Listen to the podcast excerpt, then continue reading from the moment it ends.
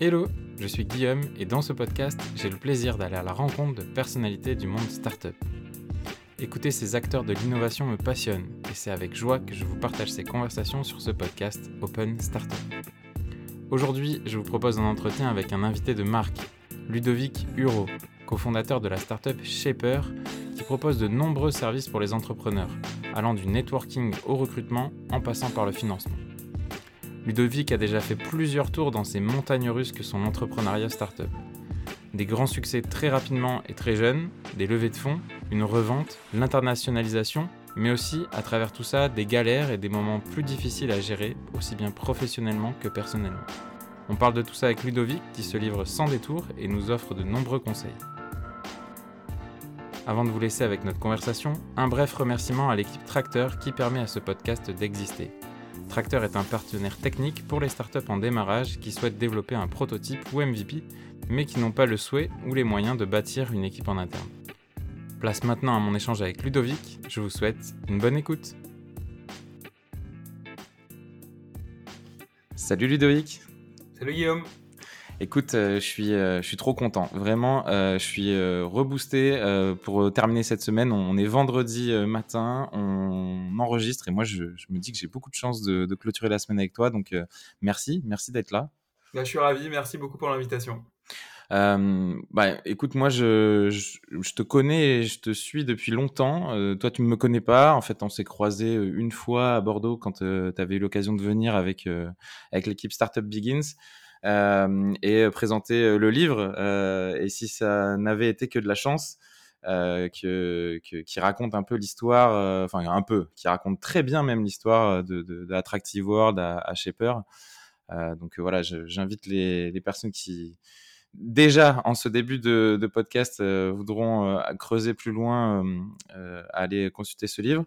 Euh, mais je vais quand même te poser la question que je pose à tout le monde, c'est de te présenter, de nous raconter bah, qui tu es, euh, Ludovic Huro, euh, qui tu es, d'où tu viens, voilà. Écoute, donc moi je m'appelle Ludovic, j'ai 39 ans. ça fait presque 15 ans que je suis entrepreneur dans la tech. si on remonte bien avant ça, j'ai grandi dans une ville de la banlieue parisienne qui s'appelle Malakoff. Euh, où j'ai fait euh, mon, euh, ma primaire, mon collège et, mon lycée. Et, et j'étais pas un très très grand fan de, de, l'école. j'ai un pote qui a réussi à me motiver trois semaines avant le bac pour bachoter à fond et, et, l'avoir au dernier moment. en parallèle, j'avais fait des concours d'école après bac pour surtout pas faire de, de prépa et j'ai rejoint une école qui s'appelle l'IPAG euh, où là j'ai commencé vraiment à, beaucoup plus me, plaire dans, l'environnement éducatif euh, puisqu'on faisait des stages et j'ai fait un premier stage dans, dans, euh, dans le sport, dans le marketing du sport à Londres dans une boîte qui s'appelle IMG McCormack. Puis j'ai été dans la finance, dans des fonds de private equity et euh, ça me démangeait trop d'aller de l'autre côté de la barrière. J'avais 23-24 euh, ans et, euh, et j'avais des idées dans tous les sens, mais pas forcément le courage de, de, de, me lancer. Jusqu'au moment où j'ai mes deux meilleurs potes qui arrivent à me convaincre que lorsque je leur ai donné l'idée d'Attractive World, ils me disaient écoute, franchement, celle-là, faut y aller. effectivement, le marché de la rencontre, ça a l'air d'être un marché qui a beaucoup de potentiel. Il y avait à l'époque Mythique qui venait de ce côté à la bourse de, Paris et qui avait, prouvé qu'il y avait un, vrai business model parce qu'il faut se remettre dans le contexte de 2006 où euh, il y avait quasiment pas d'écosystème tech, il y avait très peu de boîtes qui, arrivaient à faire du revenu et encore moins du bénéfice. Euh, et, du coup, euh, j'ai lancé Attractive World en 2007. Euh, que j'ai revendu en 2016 à un groupe coté à la bourse de New York. Puis je me suis lancé dans, Shaper, qui euh, euh, est une boîte de matchmaking professionnel et qui euh, évoluera vers un, écosystème à destination des entrepreneurs de la tech. J'imagine qu'on en parlera un petit peu. Carrément, on parlera évidemment de ça, de, la, moi ce que j'appelle un peu la galaxie Shaper, parce qu'aujourd'hui il n'y a, pas que le matchmaking, il y a, plein d'autres choses autour de ça, on, y viendra. merci pour cette longue story short, hein, vraiment de, l'avoir fait en, si court, parce que Rien que là, ta petite prise de parole de, deux minutes, euh, ça pourrait faire l'objet de, tout un podcast. Et en fait, c'est euh, justement euh, ça, là, en préparant un peu l'entretien en amont, c'est ce que je t'avais dit lorsqu'on a échangé ensemble, c'est que tu as cette capacité et, cette humilité de beaucoup partager ton parcours et, tu l'as déjà fait beaucoup. Et donc moi, ce que je me suis dit, c'est un peu égoïste, hein, vraiment, c'est te dire, tiens, tout vraiment le, parcours d'entrepreneur, etc., tu, l'as déjà beaucoup fait sur, sur beaucoup de, médias, de podcasts. Il y a le livre, en effet, donc voilà, j'ai commencé mon, intervention avec le livre. Euh, donc peut-être que on va essayer d'aller chercher, euh, creuser quelques sujets différents. Avant tout, j'ai une première question là que je me remets à beaucoup poser à mes invités, et, je trouve qu'avec ton, ton regard de, première génération aussi d'entrepreneurs euh, dans la tech, ça, serait intéressant de savoir, c'est quelle est ta définition d'une startup? C'est une très bonne question. ma définition d'une startup, c'est une organisation qui, euh, à travers l'innovation, est capable d'apporter euh, des nouvelles briques de valeur euh, à des utilisateurs ou des clients potentiels. Et, pour cela, est capable d'itérer hyper vite pour trouver le product market fit et, accélérer ensuite. Ok, hyper, hyper intéressant. Et toi, dans, c'est quelque chose qui, qui te guide en fait quand tu lances un projet, tu penses tout de suite product market fit au final. C'est quoi, selon toi, la, bonne boussole tout de suite hein, Tu vois, tout de suite, on va dans, dans du concret. Ouais, ouais, ouais, c'est hyper bien. Je suis, je, suis, je suis très, très heureux de pouvoir réfléchir à ça avec toi. En fait, je pense que, que sur mes premières années de vie d'entrepreneur, y compris jusqu'au lancement de Shaper, je faisais partie de la première catégorie d'entrepreneurs que, que tu as évoqué. Donc, très, euh, très drivé par, euh, par l'idée, par le sens que ça pouvait avoir, et peut-être moins avec une, prise de recul que je trouve de plus en plus nécessaire, euh, étant donné que, que l'écosystème tech mature de plus en plus et qu'il y a de plus en plus de concurrence et de plus en plus d'argent aussi. C'est vrai que j'ai commencé comme ça parce que voilà, moi j'ai toujours été animé par les rencontres. je m'étais intéressé à, à Mythic et je m'étais dit que le marché allait se segmenter et j'ai eu la chance avec Attractive World de trouver un product market fit immédiat. Mhm. Euh, et ensuite, j'ai lancé Shaper, euh, où il y a eu un product market fit en termes d'audience, mais pas en termes de monétisation, ce qui a fait qu'on a dû euh, faire évoluer notre modèle de monétisation vers le B2B. Et, et, du coup, je pense que c'est en me prenant des, des, murs, hein, et notamment sur Shaper et, sur l'aspect monétisation de Shaper Networking, que j'ai commencé à, à, me dire que lorsque euh, tu lances une startup, euh, tu dois avoir une approche qui est finalement euh, multidimensionnelle. La première, et celle-là doit pas bouger, c'est d'essayer d'y mettre le maximum de sens, parce que, étant donné que c'est les montagnes russes, si tu n'as pas ultra accroché et convaincu que le problème auquel tu veux t'attaquer a du sens, je pense que tu n'as pas l'énergie suffisante pour, pour, pour arriver à, à, résister sur euh, les moments difficiles. Euh, mais en parallèle, euh, j'ai aussi vu beaucoup d'entrepreneurs hyper talentueux qui s'attaquaient à des marchés qui étaient des marchés que moi j'appelle des marchés pourris, tu vois, soit parce qu'ils sont trop petits, soit parce que c'est impossible de capter la valeur, soit parce qu'il n'y a pas assez de barrières à l'entrée. Et du coup, ils s'épuisent, alors que s'ils avaient mis leur talent à disposition d'un marché beaucoup plus gros, beaucoup plus générateur de valeur, euh, avec beaucoup plus de barrières à l'entrée, euh, leur boîte aurait explosé et, du coup, ils n'auraient pas du tout la même aventure. Mmh. Et donc, je pense malgré tout que au-delà de, la passion que tu peux avoir pour une idée, c'est hyper important d'avoir une méthodologie pour évaluer la taille de ton marché, mmh. évaluer la concurrence, voir les avantages compétitifs que tu peux développer vis-à-vis de, de, tes concurrents, comprendre les barrières à l'entrée que ça crée. Euh, sachant que pour moi, il y a deux catégories de barrières à l'entrée. Tu as des barrières à l'entrée pour tes clients existants, c'est-à-dire, je suis déjà client de ta startup, est-ce que j'ai plus intérêt à rester chez toi qu'aller chez euh, ton concurrent? Mais il y a une deuxième catégorie de barrières à l'entrée qui, à mon avis, est encore plus importante. C'est, je ne suis pas encore client chez toi, est-ce que j'ai plus intérêt d'aller chez toi que chez ton concurrent? Et les boîtes qui deviennent des, ce qu'on appelle des catégories leaders et qui prennent 70, 80, 90% de, de, leur segment marché sont souvent les boîtes qui ont cette deuxième catégorie de barrière à l'entrée. Euh, mmh Tu as des exemples euh, autour de, de, Marketplace, par exemple, ou de toutes les, les, les, startups qui ont des effets réseau. Ou même LinkedIn, en fait, on pourrait penser à sur ton domaine à toi, parce que chez au début était un, concurrent quand même. À un moment, toi, si tu n'es pas utilisateur de LinkedIn, tu as un concurrent de LinkedIn ou LinkedIn, tu as plus intérêt à aller chez LinkedIn parce que euh, il y a beaucoup plus de monde, donc tu vas retrouver euh, tout ton réseau professionnel, tu vas te connecter facilement à lui, la data va être à jour parce que les gens ont intérêt de mettre à jour leur profil, etc.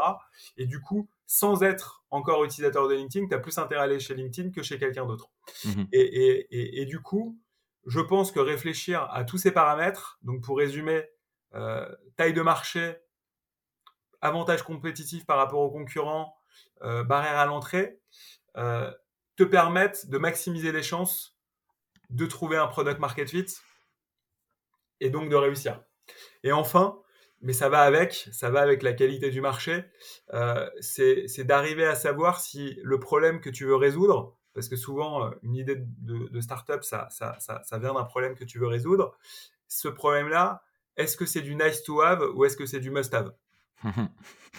Parce que si tu es sur du nice to have, tout sera plus difficile l'engagement de tes utilisateurs sera plus difficile en B2C. Euh, le, la capacité de commercialisation, si on est sur du B2B, sera aussi beaucoup plus, plus compliqué. Le, time to sign, donc la durée pour, pour, pour, closer un client sera plus longue aussi parce qu'il estimera que que c'est pas urgent, etc., etc. Donc, en gros, pour moi, si euh, tu n'as pas tous ces paramètres-là, la probabilité d'avoir le problème market fit sera beaucoup plus faible et du coup, tu vas passer beaucoup de temps, beaucoup d'énergie pour un résultat qui est euh, très très peu certain. Je comprends, je comprends et c'est très bien là, le, Canva, euh, le, template dont tu as parlé, euh, il y, y, en a un qui existe qui s'appelle Moscow et qui reprend justement ça, must have, cool dav, should have. je le mettrai en, lien de, de, dans les notes du podcast. tellement de choses à, à, dire, vraiment intéressant. Merci déjà pour ce premier partage. Je pense que ça, c'est un truc, en effet, euh, aussi que toi, tu, sais, parce que tu as fondé maintenant euh, plusieurs boîtes, euh, que tu as participé à d'autres aventures, que tu vois passer beaucoup de projets, mais est-ce que avoir des fails, avoir des pivots, j'ai lu un tweet là il y a pas très longtemps d'un gars qui disait pivoter, c'est la manière élégante de dire qu'on a fait un fail. Ça, toi, tu le sais maintenant. Est-ce qu'il faut véritablement se planter pour, trouver son product market fit? Écoute, je, je sais pas te répondre à cette question. Je, j'espère que les gens qui écoutent ton podcast auront moins de probabilité de, se planter que, que, les autres, euh, parce que justement, euh, ils sont capables d'aller chercher de l'expérience sans, sans, avoir euh, eu à la, à la, vivre douloureusement. Mais, mais, mais c'est sûr que quand tu le vis, ça te marque beaucoup plus fortement. C'est-à-dire mhm. que moi, j'ai vraiment vu une grande différence entre, entre, entre Shaper et Attractive World. Et l'exemple, en tout cas l'image que je, que je, pourrais donner, tu vois, c'est euh, quand même quand tu, quand tu fais euh, du vélo et qu'il euh, il y a un jour où tu as le vent de face et l'autre jour, tu as le vent dans le dos. Mmh bah, tu as l'impression d'être hyper fort quand tu as le vent dans le dos parce que tout est facile, tu vois, et quand tu as le vent de face, tout est difficile même quand tu es sur le plat. Et, et pour moi, le, le, le, le, product market fit, c'est un peu ça, quoi. C'est-à-dire que nous, sur Attractive World, franchement, je pense que j'étais un moins bon entrepreneur que quand j'ai lancé Shaper, mais il y avait un product market fit immédiat. Les gens passaient 30 minutes par jour sur la plateforme. On a passé au modèle payant à 60 euros par mois. On avait 35% de taux de conversion entre les gratuits et les payants. On avait 300 euh, euros euh, TTC de, lifetime value. Euh, et du coup, tout ce qu'on faisait, ça marchait. On faisait des campagnes de pub, ça cartonnait. On lançait une nouvelle fonctionnalité dans le produit, elle était adoptée. alors que Shaper, je dirais pas que c'était pas du tout un product market fit parce que sinon on aurait arrêté tout de suite. Et d'ailleurs, ça a été un petit peu la difficulté qu'on a eue, c'est que c'était un product market fit à moitié. Il y avait une base d'utilisateurs qui était, qui était vraiment fan, qui l'utilisaient énormément, ce qui nous a permis quand même de passer de 0 à 2,5 millions d'utilisateurs et d'avoir plus de 100 000 messages échangés par, jour sur la plateforme. Mais tout était plus dur. L'acquisition était plus dure, de faire comprendre aux gens la valeur de, de, de, se rencontrer euh, pour euh, s'inspirer mutuellement, élargir son réseau professionnel. C'était plus difficile à expliquer que euh, d'aller d'aller rencontrer des célibataires sur, sur Attractive World. Donc, tout était plus compliqué et, et, du coup, c'est ce qui fait qu'on a, on, a dû pivoter. Donc voilà, donc moi, peut-être le, le, conseil que ou en tout cas le feedback que je peux donner, c'est, c'est de, ne pas, de ne pas se mentir à soi-même en tant qu'entrepreneur, être assez clair sur les métriques à obtenir pour atteindre ou non le product market fit.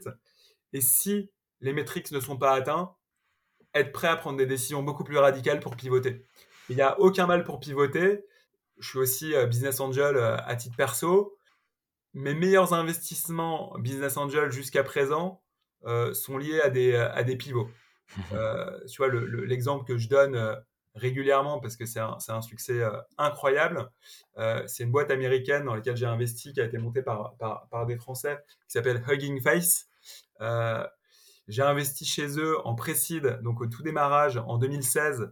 Euh, c'était à l'époque un, chatbot euh, qui, devenait, euh, qui voulait devenir pote avec les ados américains, un peu comme dans le film Heure de, Scarlett Johansson et, Joachim Phoenix. Et aujourd'hui, c'est l'équivalent de GitHub pour le machine learning et c'est devenu la, communauté open source référente au niveau mondial. Euh, du coup, c'est plus du tout le même business, même s'il y a, y a, un, point commun, euh, c'est que euh, la technologie pour développer ce, chatbot était liée à ce qu'on appelle le Natural Language Processing, qui est, un segment du machine learning. Mais il n'y a pas de honte à, pivoter. Il peut y avoir des succès complètement incroyables. Je crois de mémoire que Instagram est aussi un, pivot d'un autre produit. Euh, mais du coup, il faut savoir prendre ces décisions-là euh, et, probablement faire de la pédagogie avec ses investisseurs sur on a déjà levé un tour sur une idée euh, A, que l'investissement ne doit pas être fait uniquement sur la base de cette idée, mais sur un, contexte plus global qui peut être le marché, qui peut être l'équipe, etc.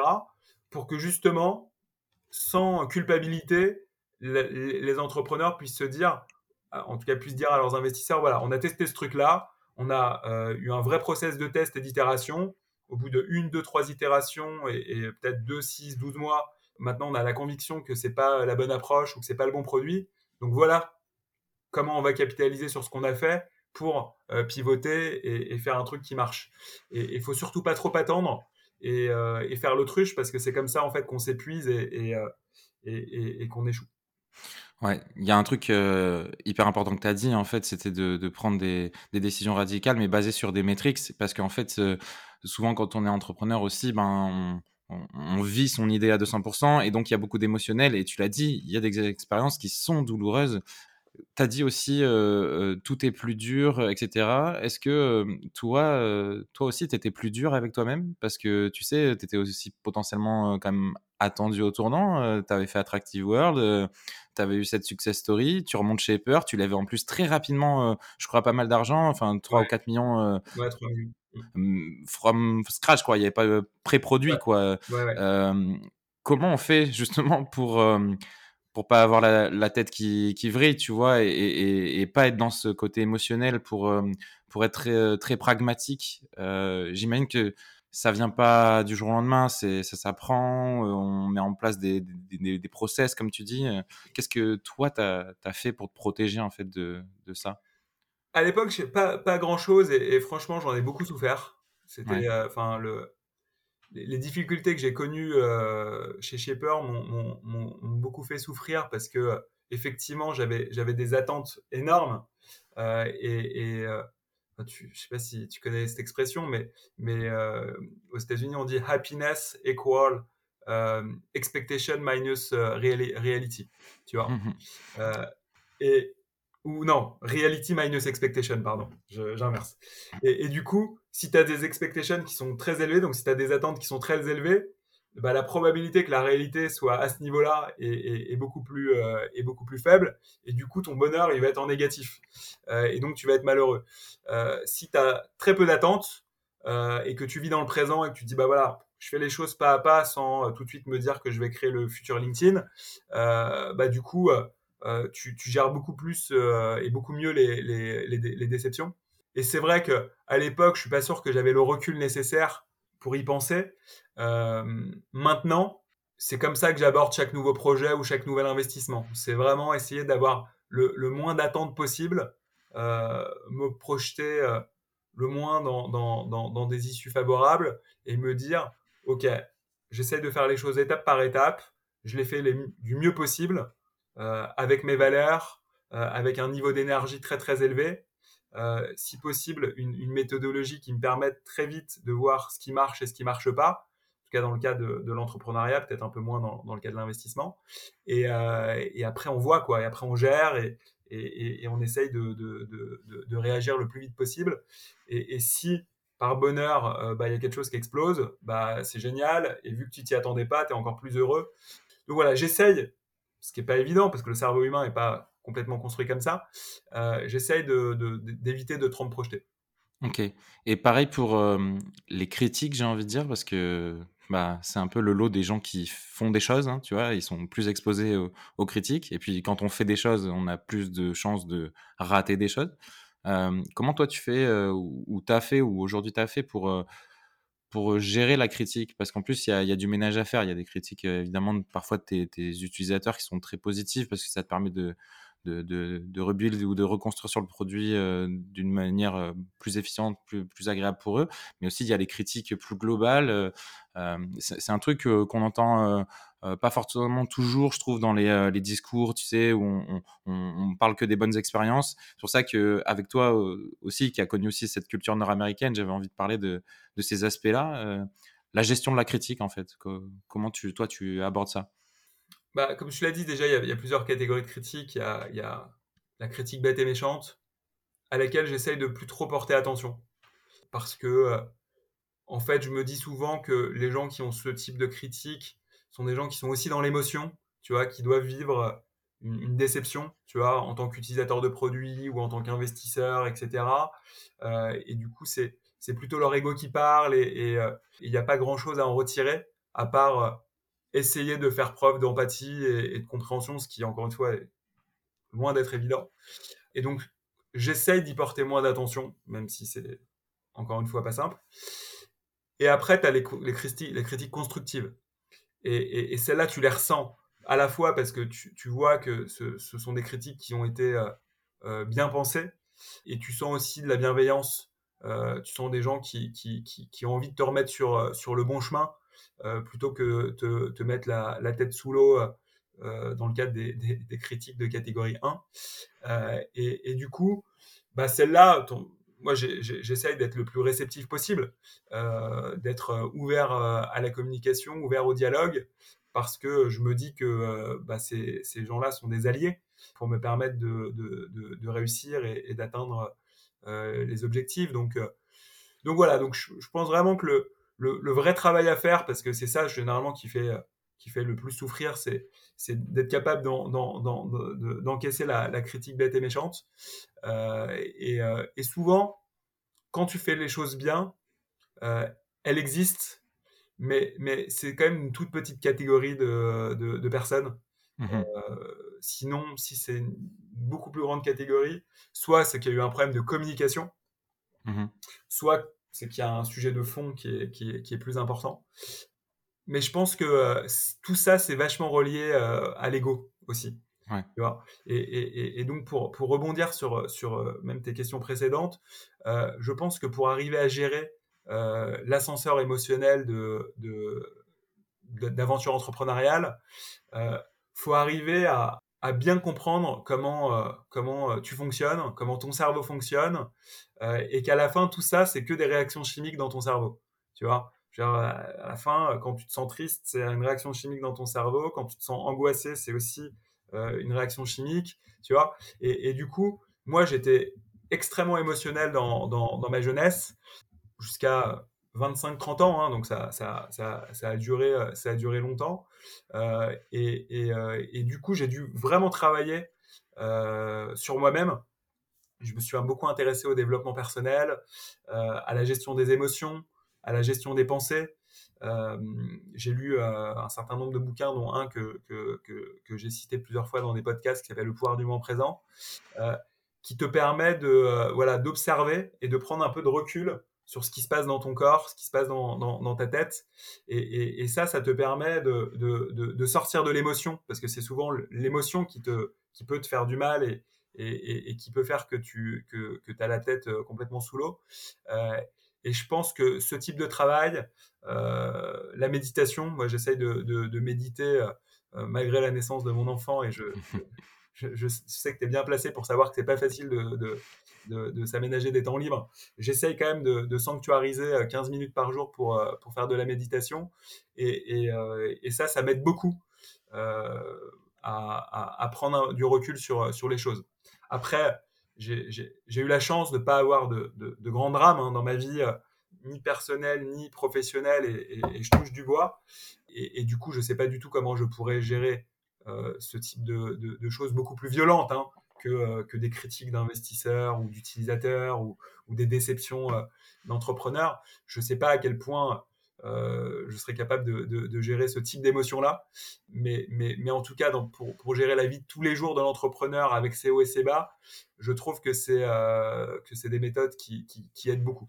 Ouais, de hacker euh, aussi un peu son cerveau, comme tu dis, en fait, c'est ça, c'est de, faire le détachement. Ouais. Ben, c'est un grand enseignement, en effet, parce que en plus, toi, tu as vécu tout ça, comme tu le dis, très vite, très jeune. Tu t'es en plus donné des défis supplémentaires en partant monter bah, Shaper à New York, quitte à, à, faire le grand saut, changer de culture, changer de style de vie, parce qu'au final, monter une boîte, c'est bien, mais il y a tout le côté personnel qu'il faut pas oublier. Et voilà, ce, juste équilibre est, très précieux. J'aimerais rapidement revenir juste sur un, point, parce que les critiques peuvent amener à, à un changement qu'est-ce qui doit faire la différence entre, tu vois, persévérance et obstination? Parce qu'en fait, un, entrepreneur souvent porte sa vision et, voit vraiment le, chemin vers lequel il, a envie d'aller. Et voilà, moi, cette notion, je pense que parfois très fine, cette persévérance qu'il faut avoir et parfois savoir dire non, savoir dire, ok, j'ai entendu, mais c'est pas ça, je, je sais où je veux aller et en fait de pas être trop obstiné tu vois. Comment tu arrives à avoir cette jauge? C'est hyper dur.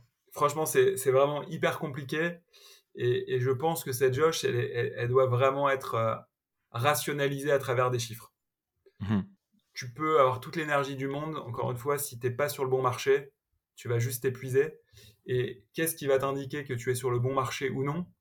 C'est euh, les métriques euh, de ton produit si tu lances un produit euh, T'en as quelques-unes à nous, à nous donner là Ouais, bah écoute, en B2C, c'est très simple. Hein. Tu as trois grandes métriques qui sont rétention, acquisition, monétisation. Et, je l'ai dit vraiment dans cet ordre-là, parce que c'est vraiment dans ces ordres-là qu'il faut, les, faut les valider. Donc la rétention, c'est, c'est l'engagement des utilisateurs sur ton produit. Est-ce qu'ils vont l'utiliser juste une fois? Est-ce qu'ils seront toujours actifs sur la plateforme dans 7 jours, dans 30 jours dans 90 jours, dans un an? Euh, et, ça, pour moi, en B2C, c'est ce qui est le plus difficile à craquer. C'est euh, comment tu fais pour, pour créer des habitudes et donner envie aux gens de, de, s'engager avec, euh, avec ton produit sur le long terme. Parce que tu ne peux pas faire de business sauf quelques secteurs très particuliers où les besoins sont, sont, sont, pas du tout récurrents. Mais sinon, tu peux difficilement faire un business en B2C si tu n'as pas un engagement sur le long terme. Et là, il y a, y, y a, beaucoup de, de lecture euh, sur, euh, sur le sujet de la rétention. Euh, il y a notamment un, partenaire d'Andresen qui s'appelle Andrew Chen qui, écrit beaucoup dessus. Après, tu as l'acquisition. Donc l'acquisition, c'est ta capacité à acquérir des nouveaux utilisateurs. et, cette capacité-là, elle se mesure avec ton coût d'acquisition. est-ce que déjà tu as besoin d'investir en marketing pour les faire venir ou est-ce qu'ils viennent naturellement? Quand tu mixes les gens qui viennent naturellement et les gens qui viennent euh, via euh, du, marketing payant, quel est ton coût d'acquisition? Euh, Est-ce qu'il est raisonnable? Est-ce que tu peux scaler? Est-ce que tu peux accélérer ton acquisition en maintenant en, maîtrisant tes coûts, d'acquisition Tout ça, c'est des questions qui, te permettent de valider cette deuxième maîtrise qui est, qui est, qui est l'acquisition. Et ensuite, la troisième, c'est la monétisation. Et là, généralement, tu regardes les taux de conversion entre les gratuits et les payants. Et surtout, tu regardes ce qu'on appelle la lifetime value, c'est ce que va dépenser en moyenne un utilisateur dans toute sa vie. Euh, et tu vas comparer cette lifetime value avec ton coût d'acquisition. Et si la lifetime value dépasse le coût d'acquisition, c'est des bons signaux que ton product market fit est là. Euh, généralement, il faut que ça la dépasse de manière relativement significative, donc au moins que ça la double, voire que ça la triple, parce que généralement, quand tu augmentes ton budget marketing, tes coûts d'acquisition augmentent, euh, et que tu vas avoir euh, besoin de suffisamment de réserves de marge pour pouvoir absorber cette, cette, cette hausse des coûts d'acquisition dans le futur. Ça devait être très drôle sur. désolé, je te coupe avant que tu parles peut-être du B2B. Ça devait être d'ailleurs très drôle chez Attractive World qui, qui, du coup sert à faire des rencontres parce qu'en fait, quand vous aviez des gens qui quittaient la plateforme, ça veut dire que la promesse était résolue euh, et donc vous étiez foncièrement heureux pour eux parce que c'est pour ça que vous bâtissez le produit, mais en même temps vous perdiez deux clients quoi. Ouais, c'est vrai, c'est très paradoxal. C'est une question que beaucoup d'investisseurs m'avaient posée, mais en fait si tu es hyper bon, ton business il est mort. Euh, dans les faits, alors c'est vrai que ça, ça, ça, marchait beaucoup puisqu'on demandait aux gens quand ils, se désabonnaient pourquoi ils, ils, euh, se désabonnaient et, et on avait énormément de gens qui se rencontraient via Attractiveworld. On, a, on estimait qu'on avait pris un mariage par jour. Euh, mais la réponse que j'apportais aux investisseurs et que je t'apporte aujourd'hui, c'est que euh, dans notre business, on investissait 50% de notre chiffre d'affaires en marketing. Donc en mmh. gros, notre lifetime value était deux fois supérieur à nos coûts d'acquisition blendés, c'est-à-dire le mix entre les gens qui viennent naturellement et les gens qui viennent en, payant. Et, euh, et, du coup, quand tu as 50% de ton, ton chiffre d'affaires qui vient en marketing, si deux personnes se marient grâce à, ton, euh, à ta plateforme, c'est, ils, vont t'amener au minimum deux autres célibataires et il y en avait certains qui en amené 10. Et du coup, les deux qu'on perdait compensaient largement par au minimum deux nouveaux, voire euh, dix nouveaux. Oui, qui est l'aspect référol en fait parmi les autres métriques qui, existent, euh, qui, qui est aussi important. Ouais, après tu as, des sous-métriques, tu vois, tu peux mesurer la, la, satisfaction avec le NPS. Le NPS, c'est une métrique qui te permet de, mesurer euh, à quel point tes utilisateurs ou tes clients seraient prêts à recommander ton produit à, leurs amis ou leur entourage. Euh, mais, mais, pour moi, c'est des sous-métriques. À la fin, s'ils sont satisfaits, ça va générer euh, une baisse de des coûts d'acquisition parce qu'ils vont parler autour d'eux. a priori, ils devraient être suffisamment engagés dans ton application et potentiellement, tu vas aussi arriver à les monétiser. Mmh. Parfois, c'est pas le cas. Hein. Nous, sur Shaper, on arrivait à faire de l'acquisition, on avait une rétention qui était plutôt pas mauvaise, euh, mais par contre, on avait du mal à monétiser. Donc, c'est bien entendu, euh, c'est il y a des spécificités pour chaque, euh, chaque business, mais globalement, je trouve que à travers ces, ces, ces, ces, trois grands domaines, rétention, acquisition, monétisation, tu couvres plein de sous-domaines, y compris la, la, satisfaction de tes, tes utilisateurs. Et pour le B2B, pareil? Ouais. Et B2B, c'est pareil, sauf que c'est des funnels qui sont euh, un petit peu différents. Euh, mais à la fin, c'est quand même la même chose. Euh, es, notamment quand tu fais du SaaS, bah, tes clients, tu as besoin qu'ils utilisent ton produit. S'ils ne l'utilisent pas, il y a quand même un moment, ils vont se poser la question pourquoi ils payent. donc, il y a un vrai, vrai élément clé à, gérer, ça. La deuxième chose, c'est que tu dois trouver un mode de commercialisation qui, fonctionne, donc qui fait que euh, ce que va dépenser ton client, donc sa lifetime value, euh, soit supérieur à tes coûts d'acquisition, sauf que dans tes coûts d'acquisition, au lieu de mettre que du marketing, tu vas mettre du marketing plus le coût des commerciaux.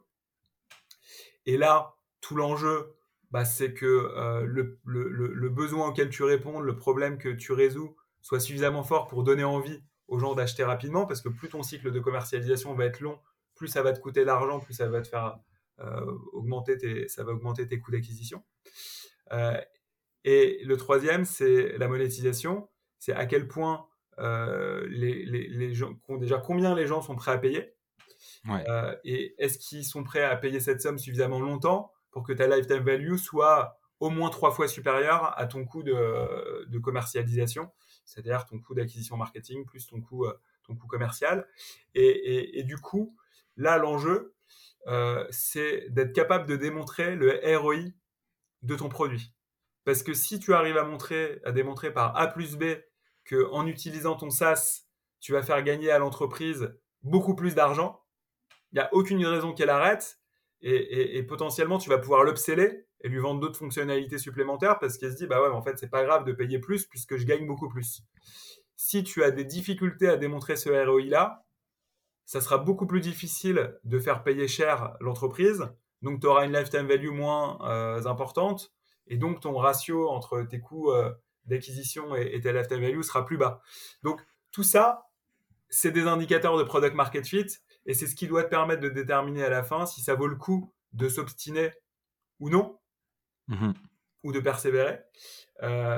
et, et je pense que le seul bémol qu'on peut mettre là-dedans, euh, de savoir est-ce qu'il vaut mieux persévérer ou euh, au contraire, il euh, faut surtout arrêter de s'obstiner, c'est sur des, nouvelles catégories. Par exemple, moi, j'ai un copain que j'ai rencontré à New York en, en 2014-2015 qui travaillait sur, sur une plateforme de no-code à un moment où le no-code n'existait pas. c'est quelqu'un qui s'appelle Emmanuel Strasnoff euh, euh, et, et, ils étaient deux. Ils avaient des power users qui leur permettaient de, couvrir leur, euh, leur salaire. mais euh, ils voulaient surtout pas lever de fonds et, et d'ailleurs peut-être que le business à cette époque le justifiait pas. Et depuis, cette entreprise qui s'appelle Bubble est devenue le leader du no-code, a levé plus de 100 millions de dollars et est en train de devenir le catégorie leader.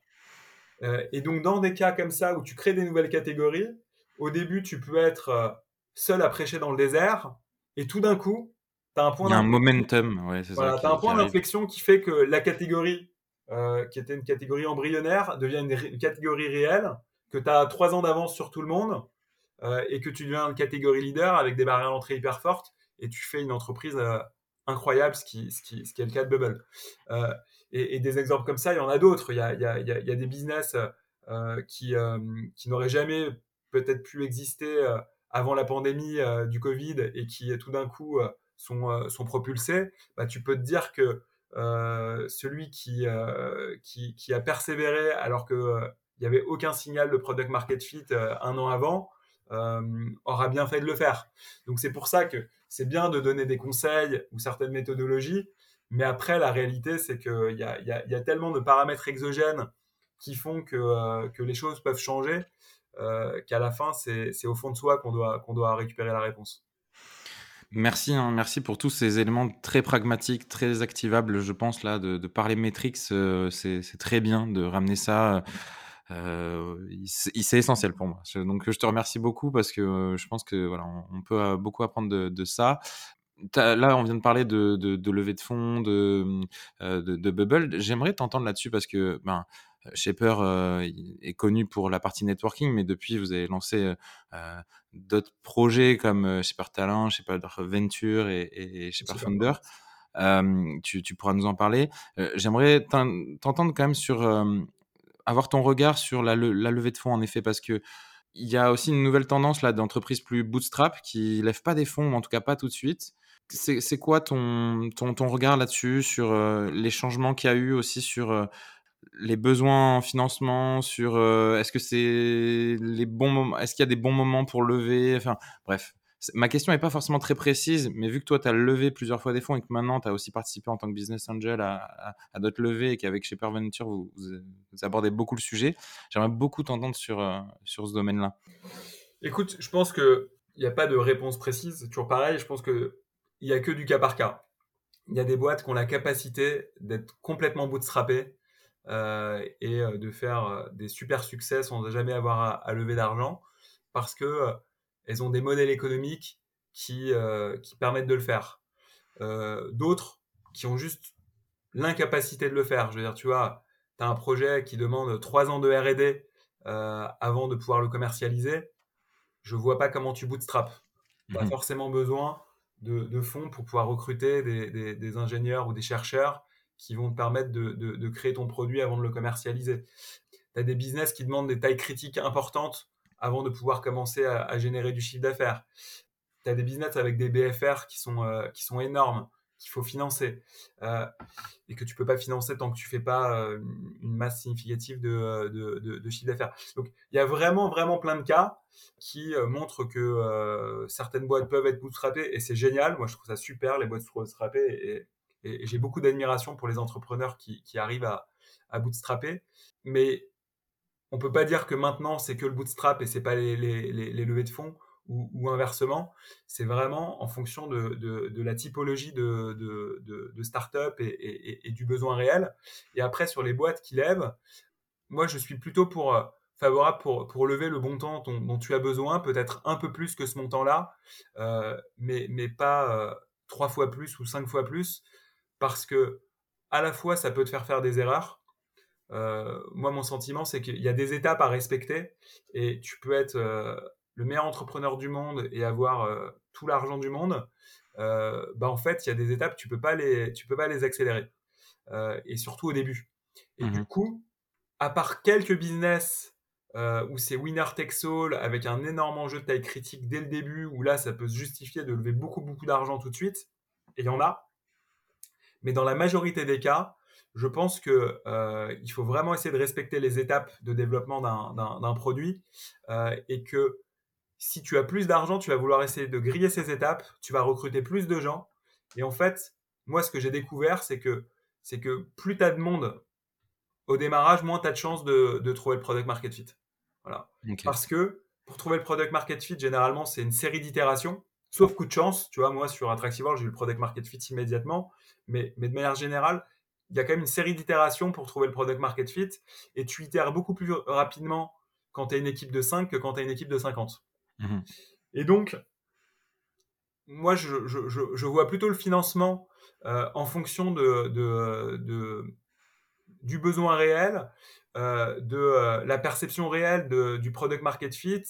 Est-ce qu'on en est? Est-ce qu'il y est? Est-ce qu'il est sur une certaine catégorie de clients mais qu'en fait, dès que tu vas passer dans une autre catégorie de clients, bah, il restera à démontrer. Et, du coup, je pense que, le financement doit être calibré en fonction de ces problématiques et qu'il y a des boîtes qui peut-être sur leur site devraient plutôt lever un million, même si on leur en propose trois, parce que sinon, ils vont se mettre énormément de pression sur la croissance alors que le product market fit est peut-être pas complètement atteint, que euh, la commercialisation qu'ils ont commencé à faire eux en tant que fondateurs est pas complètement réplicable euh, avec une, équipe de sales parce qu'il y a peut-être encore un, temps d'apprentissage pour bien comprendre les use cases, le mode de commercialisation avant de pouvoir le déléguer.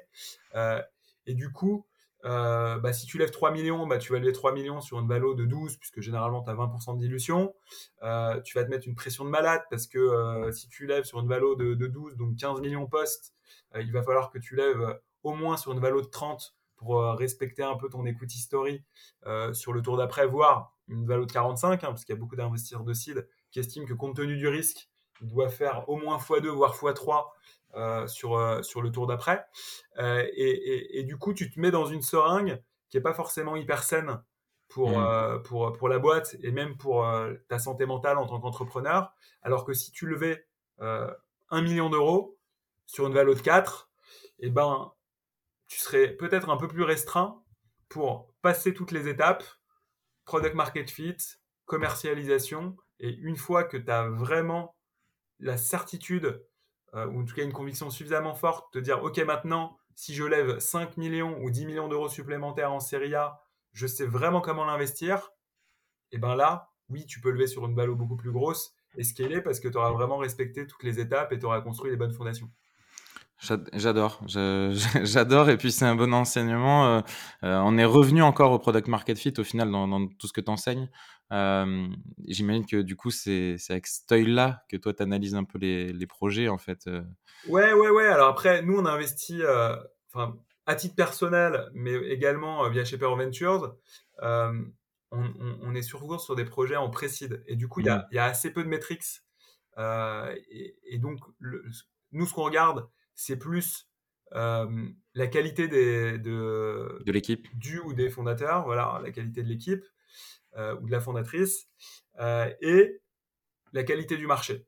Mmh Parce que je pense que à ce moment-là, c'est vraiment ça. Tu peux pas vraiment encore savoir s'il y a un product market fit évident parce que l'entreprise est trop jeune. Donc tu vas plutôt faire confiance à la team pour sa capacité d'itération jusqu'au product market fit parce que tu sais qu'il est, sur un marché, en tout cas que le projet est sur un marché qui, est suffisamment euh, intéressant pour que, que ça, se justifie. Donc, vraiment pour moi, le précise, c'est ça, c'est, team et marché. Et à partir du seed, tu peux avoir déjà des premiers signaux de product market fit. Et sur la série A, c'est clairement le product market fit. Ok. Et, euh, et justement, ton, ton œil là sur cette. Tout à l'heure, on en parlait au tout début de podcast sur cette nouvelle génération d'entrepreneurs. Hein. Désolé de, te dire, tu as peut-être 15, 15 ans d'écart 15-20 ans même, peut-être avec certains d'écart avec eux. Je vais prendre un gros coup de massue quand j'aurai 40 ans. Non, non, mais euh, je, te dis ça en, blaguant, mais, euh, mais quand même, tu vois, il y a quand même un, décalage euh, générationnel, culturel, etc. C'est quoi que tu vois comme différence avec cette nouvelle génération d'entrepreneurs? Il, y, a des choses qui te, qui te bluffent et, en tout cas, est-ce qu'il y a une compétence clé, tu vois, selon toi, à, développer, à s'inspirer de cette nouvelle génération? Alors, de manière générale, je les trouve hyper bons. je, compare mon degré de connaissance quand j'ai lancé Attractive World à 24 ans euh, et le degré de connaissance des gens avec qui on parle euh, et qui se lancent euh, après l'école, donc vers cet âge-là, voire même parfois plus jeunes, je trouve que voilà, ils ont un, niveau de maturité en termes de business, de compréhension du marché, de compréhension de la tech qui n'a rien à voir. Après, je pense que c'est aussi le reflet de l'évolution de l'écosystème tech. en 2006-2007, t'imagines que tu avais quasiment pas de VC qui faisait du seed. Tu avais un VC qui s'appelle Alven, qui faisait du seed à l'époque, mais c'est tout. Avais oui, et puis même la, formation, les écoles, maintenant il y a des masters entrepreneuriat, il y a des associations euh, avec. Euh, de, d'écoles qui ont, qui, ont, qui ont compris que l'entrepreneuriat devenait quelque chose d'essentiel et du coup qui ont fait des masters, tu as raison. Euh, il y a aussi des, des, nouvelles types, des nouveaux types d'écoles qui sont créés pour les sales, pour les, pour les tech, pour la data. Tu as plein d'incubateurs, de, tu as des accélérateurs, tu as énormément de médias, tu as des super podcasts comme le tien qui permettent aussi d'apprendre sans forcément avoir à, vivre les choses. Et, et, du coup, tout ça fait que le niveau moyen, je, je pense, des entrepreneurs euh, qui sortent d'école ou qui euh, ont 2-3 ans d'expérience professionnelle est, beaucoup plus élevé euh, qu'il y a 15 ans. Ok. On, peut mettre un petit coup de projecteur sur une startup ou un entrepreneur ou une entrepreneure qui t'a récemment voilà, impressionné ou en tout cas tu t'es dit ah ouais, waouh, Écoute, moi, j'aimerais parler d'une boîte dans laquelle j'ai investi, euh, qui a été développée par, deux jeunes entrepreneurs euh, qui s'appellent euh, Antoine Binger et, Gaspard Luciano, qui, est, qui est une startup dans la food. Puisqu'en fait, c'est une startup qui s'appelle Kumo, qui est une startup de, de, de, snacking japonais ultra frais. Et, et, et, donc, quand j'ai investi chez eux, euh, c'était en 2018, tu vois, il devait avoir euh, autour de 24, 25 ans. Euh, c'était des passionnés, mais vraiment des passionnés de la bonne bouffe et du Japon. ils étaient ultra drivés et ils ont lancé un unique produit à l'époque qui était un roll, qui est un espèce de mix entre un sandwich et, et un sushi. Euh, et, euh, pour le coup, il y avait un product market fit incroyable. Et ils avaient un mode de commercialisation qui était les distributeurs euh, automatiques réfrigérés. donc, ils ont commencé à en mettre dans les écoles.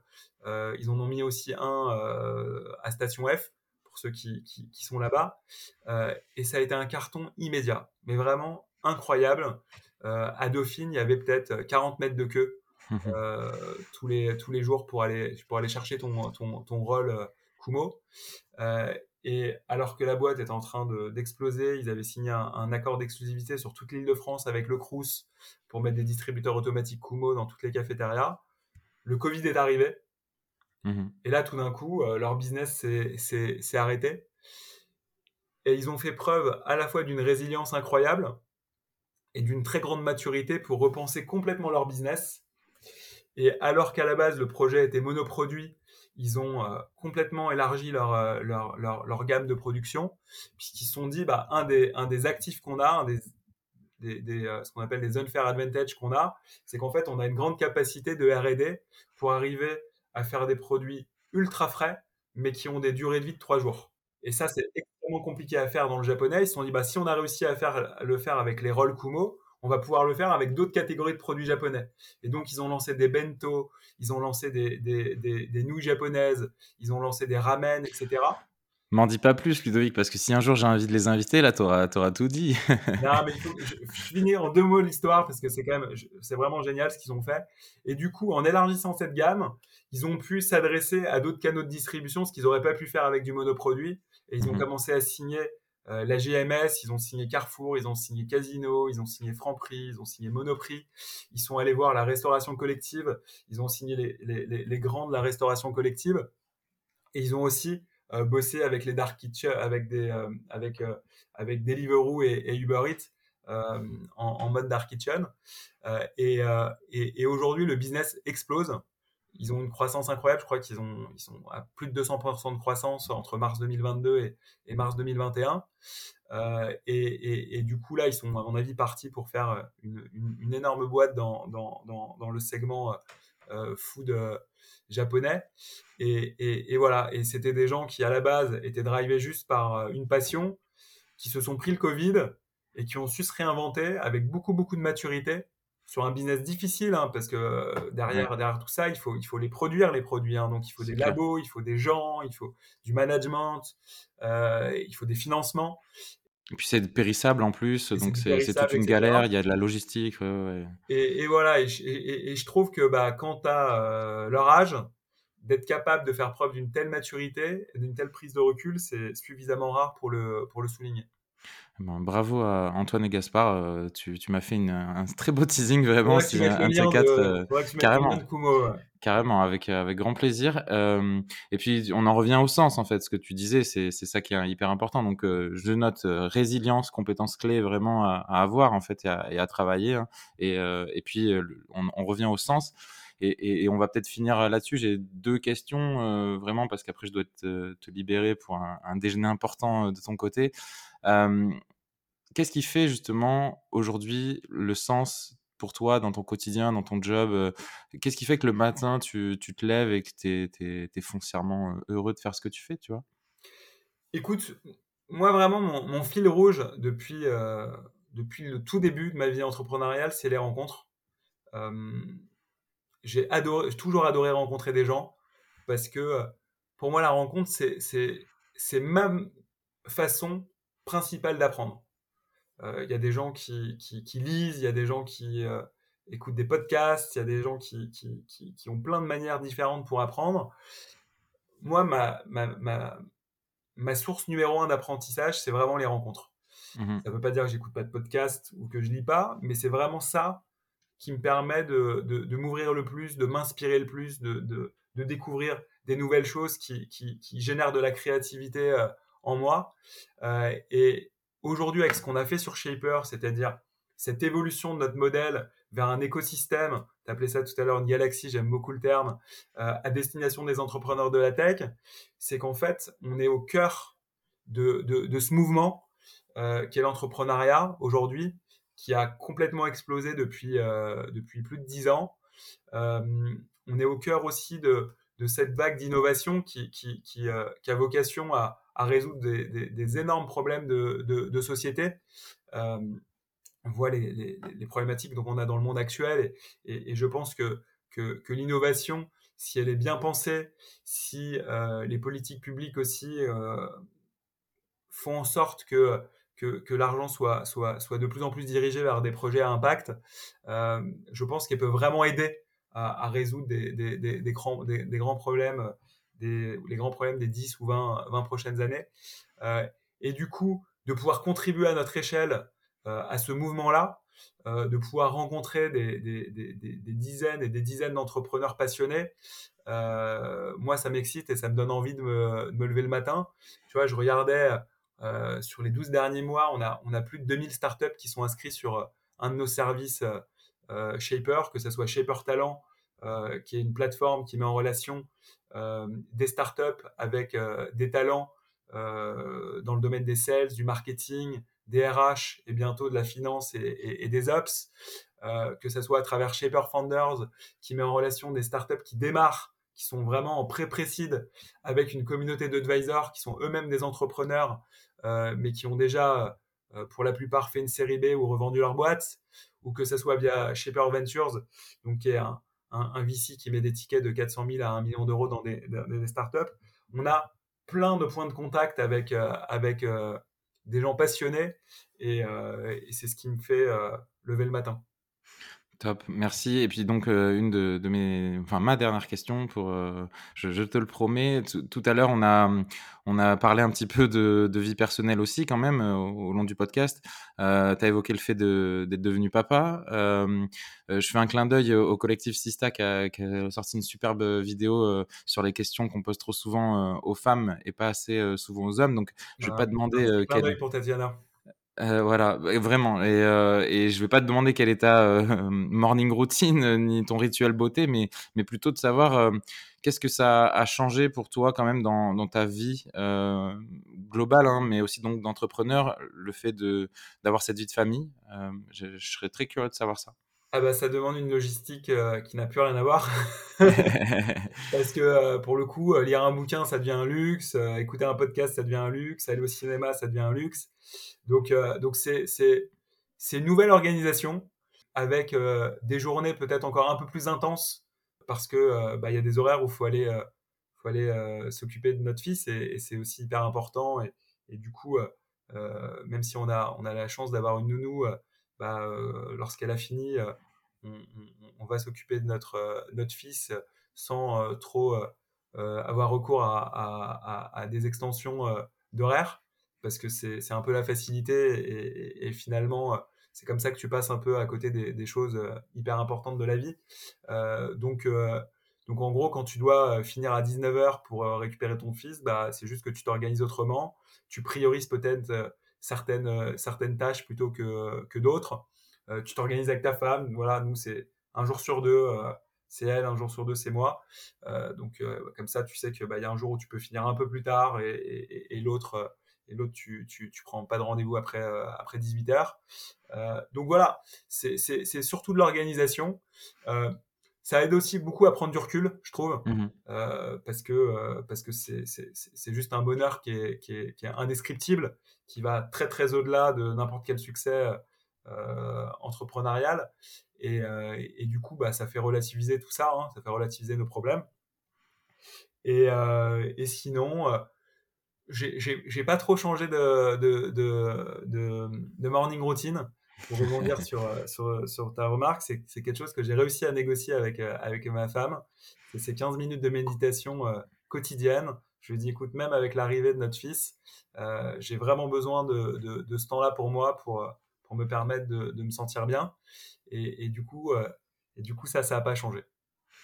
Eh ben merci, euh, merci beaucoup Ludovic. Euh, je te remercie infiniment. Le temps est passé à une vitesse euh, express, mais on a eu le temps de dire beaucoup de choses. Donc, je te remercie vraiment parce que voilà, tu t'es beaucoup présent, voilà, à partager. C'est ce que je disais et c'est bah, tout à ton honneur. Donc, merci infiniment à toi. Qu'est-ce qu'on peut te souhaiter là pour pour les prochains mois, années Franchement que, que, ça continue comme ça. Hein. Voilà, je, je, je, pense que je me suis jamais senti euh, aussi heureux euh, parce que je me sens euh, vachement aligné avec, avec ce que je fais, avec un, super équilibre entre la, la vie de famille et, et, la vie professionnelle.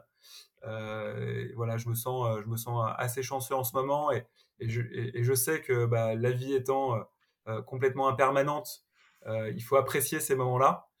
Et, du coup, euh, voilà, si tu peux me souhaiter quelque chose, c'est que ces moments positifs euh, soient les, plus longs possibles. Eh ben, moi aussi, je, te le souhaite, je touche du bois aussi. Et encore infiniment merci à toi pour le temps passé et pour, le, pour les auditeurs de ce podcast. quand tu veux, quand tu es de passage à Bordeaux pour une bière ou un café, avec grand plaisir. Et puis, écoute, à très vite. Merci beaucoup. Encore merci pour l'invitation. Salut. Merci beaucoup pour votre écoute. J'espère que cet échange vous aura plu. Avant de partir, je souhaite vous inviter à quelques petites actions. Partagez sur vos réseaux l'épisode. Les discussions d'aujourd'hui pourront peut-être servir à quelqu'un demain. Envoyez-moi vos retours, ça m'encourage et aide à m'améliorer. Abonnez-vous pour ne pas louper les prochains. Enfin, si vous êtes sur Apple Podcast, mettez 5 étoiles. En plus de flatter mon ego, cela aide vraiment au développement de ce podcast. Prenez soin de vous et à très bientôt pour un prochain épisode.